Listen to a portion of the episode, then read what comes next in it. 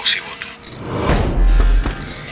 Lo adelantábamos en la apertura y no necesita demasiada presentación. Nos acompaña el intendente de Córdoba, Ramón Mestre. Voy a compartir la entrevista con Virginia Guevara, editora de Política. ¿Cómo le va, intendente? Muy buenas noches. ¿Cómo les va? Buenas noches. Un gusto estar nuevamente en este programa con ustedes.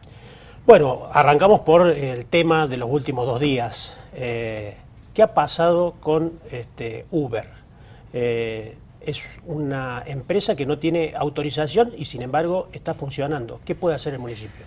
Bueno, el municipio por sobre todas las cosas lo que tiene que hacer es mantener la institucionalidad y hacer cumplir las ordenanzas, las disposiciones que establece la Carta Orgánica Municipal, la Constitución Provincial y la Constitución Nacional.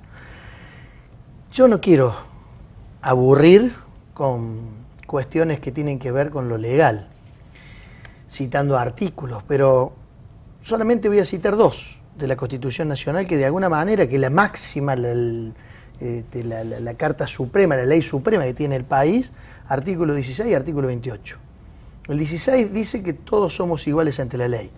Entonces, si todos somos iguales ante la ley y en el orden municipal existe una instancia donde el gobierno municipal toma las decisiones de manera autónoma con otras jurisdicciones, si está normado, está regulado, hay una ordenanza que establece cómo se llevan adelante la prestación de los servicios públicos, en este caso hay dos subsistemas, el de taxis y el de remis, no pueden existir aplicaciones y esto no quiere decir que uno lo tome como personal.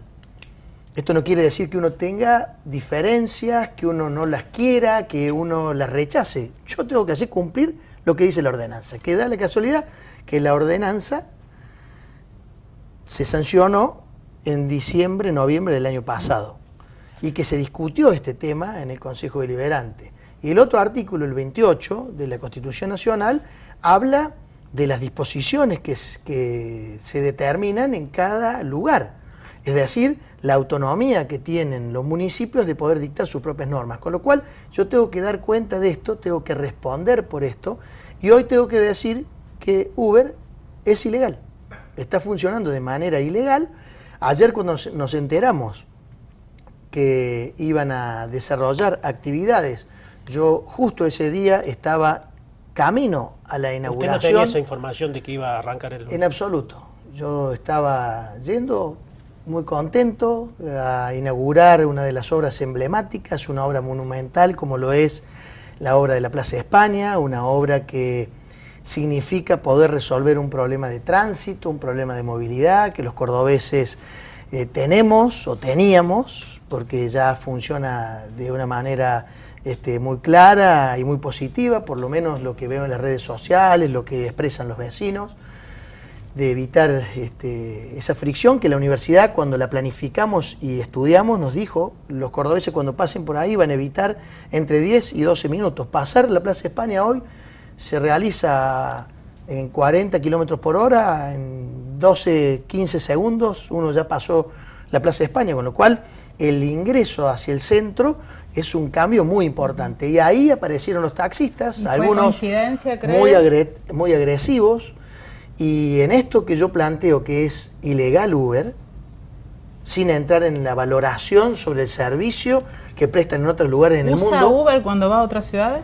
La verdad que más allá del uso no, yo lo que digo es que de la misma manera que es ilegal dentro del ejido, del ámbito de la ciudad, porque no está permitido, porque expresamente así lo dice la ordenanza, también compete la ilegalidad para aquellos que ayer tomaron la ciudad como si fuera de ellos y nos pusieron de rehenes a los cordobeses. Me habrán escuchado en varias oportunidades en estos últimos tiempos hablar de los tiempos difíciles. A mí me ha tocado gobernar en tiempos difíciles.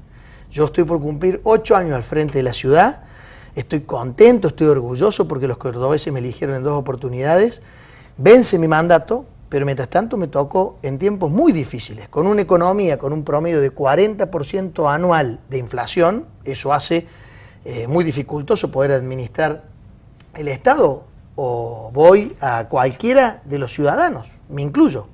Las finanzas siempre tienen dificultades, las personales, por todo lo que significa la inflación, si a eso le agregamos el dólar, etc. Pero digo, hemos tenido de manera permanente confrontaciones con corporaciones sindicales que han querido poner de rehén a los ciudadanos, hemos intentado siempre defenderlos. Hay situaciones que yo puedo poner como paradigmáticas.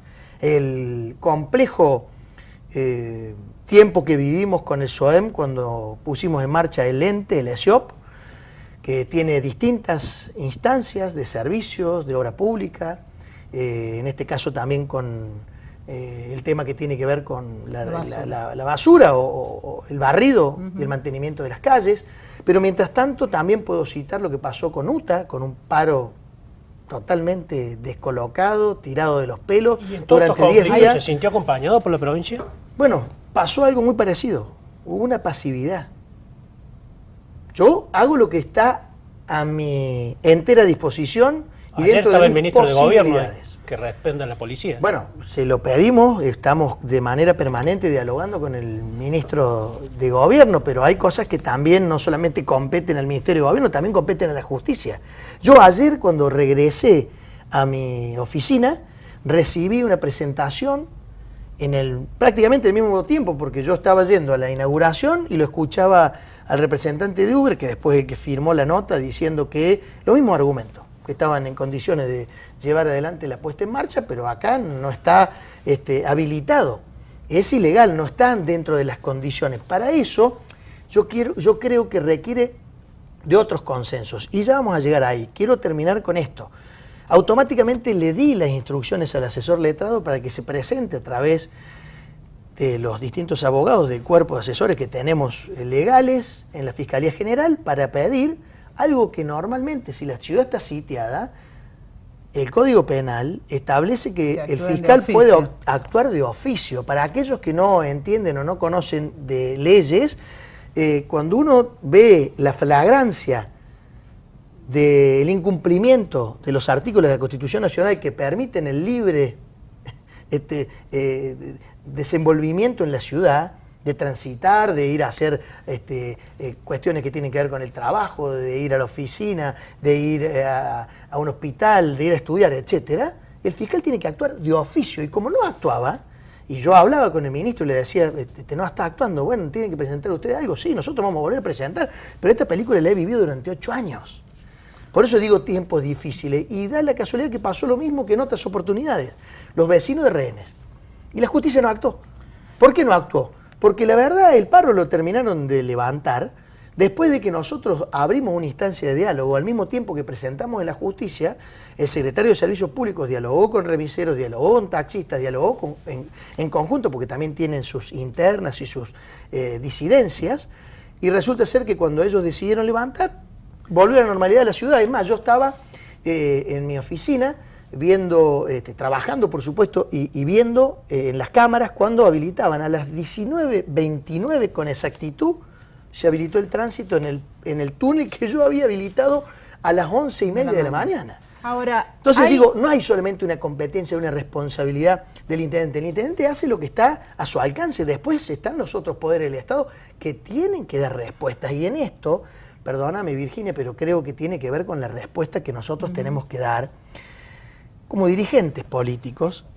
Yo había propuesto a principio de año llamar, como lo hice durante todo mi mandato, yo no entregué una sola chapa de taxi o de remis eh, por una decisión unipersonal, sino que la sometí a sorteo soy el primer intendente que lo hace, no de forma discrecional, lo mismo que el nombramiento de los jueces, de faltas o los camaristas o los fiscales, fue todo por concurso. No elegí acólitos míos, no elegí personas este, de, mi conocimiento, de mi partido, fueron, rindieron con, un tribunal que eh, les permitió lo mismo que los concursos para ingresar a planta permanente eh, al Estado. Y entonces en este tema creo que viendo que venían amagando, que venían diciendo o trascendidos que nosotros teníamos, yo dije, no voy a sortear la chapa. Porque me parece que en el mediano plazo, en el corto y en el mediano plazo, yo entendía en el mediano, no me imaginaba nunca que iban a aparecer. Entonces digo, creo que esto requiere que el intendente electo, que inclusive en el día de ayer nosotros ya nos notificó la justicia electoral municipal, a la Unión Cívica Radical, el partido que presido, a las 5 de la tarde recibimos la notificación de que ya habían sido proclamadas las autoridades municipales, con lo cual, a partir de que el tribunal eh, notifique al departamento ejecutivo que conduzco, una vez que quede sancionado ese acto, comienzan los 10 días para comenzar la transición municipal. Fíjense, todo cae en el mismo día. Que este tema sea uno de los que se analiza en esa comisión. Y todo de alguna manera me parece que es un tema que va a haber que escuchar las nuevas autoridades. Yo no puedo tomar ninguna decisión. A ver, aclaremos. Yo no puedo decidir este, Uber sí, Uber no, una aplicación sí, una aplicación no, porque no quiero hablar de Uber solamente. Digo, puede haber otras, que de hecho las hay en el mundo, pero mientras tanto no están permitidas. Y al no estar reguladas, yo no puedo permitir que funcionen. En el día de hoy están haciendo procedimientos, seguramente vamos a tener novedades en las próximas horas de, estos procedimientos que se están haciendo. No puedo adelantar qué tipo de procedimientos son, porque si no estaría avisando de qué manera los pueden sortear. Pero también quiero decirles que la municipalidad se va a presentar ante la justicia va a presentar una acción de amparo para evitar el funcionamiento porque es la responsabilidad que yo tengo para no incurrir en un delito penal. De desobediencia y de incumplimiento. y mientras tanto, me parece que los concejales actuales que decidieron el marco regulatorio y sancionaron la ordenanza que yo debo aplicar, también tienen que decir o tienen que explicar porque si ya está funcionando o pretende funcionar y nosotros estamos trabajando para evitar que funcionen porque están de manera ilegal, vamos a hacer la presentación en la justicia para que no funcionen porque están de manera ilegal, bueno, tendrán que decir o tendrán que plantear eh, eh, qué posición tienen. Las nuevas autoridades también lo tendrán que hacer, los nuevos concejales que van a asumir a partir del 10 de diciembre, porque esto ya es una realidad.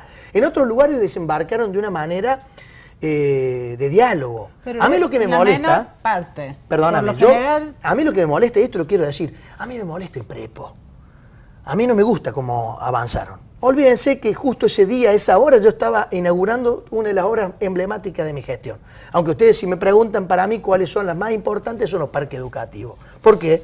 Porque yo en los parques educativos trabajo en los sectores más desprotegidos, brindándole oportunidades, brindándole inclusión, brindándole deporte, brindándole cultura a gente que lo necesita y mucho.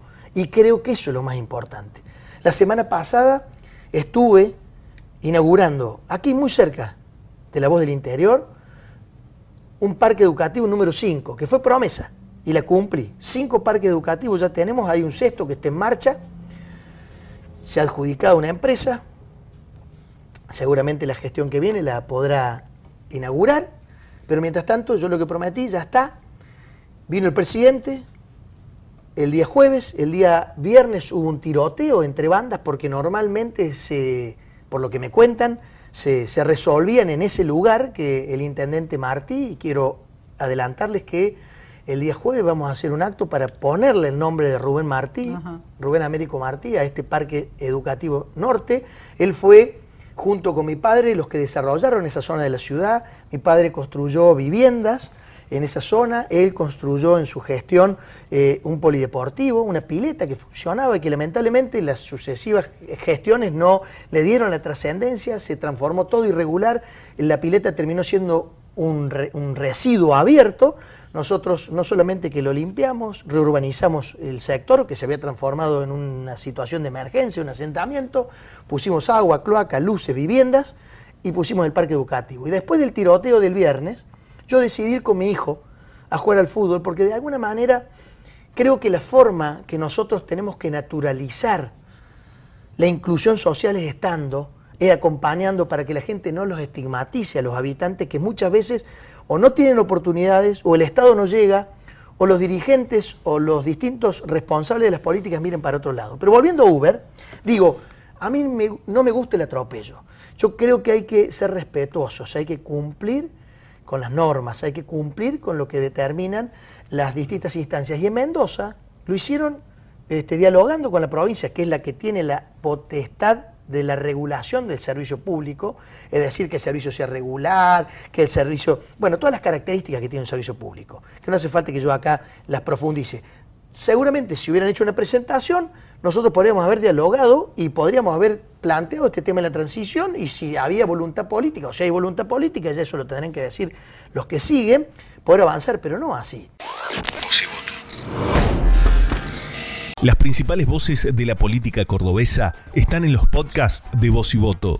Escuchanos en Spotify, Google Podcast, Apple Podcast y lavoz.com.ar.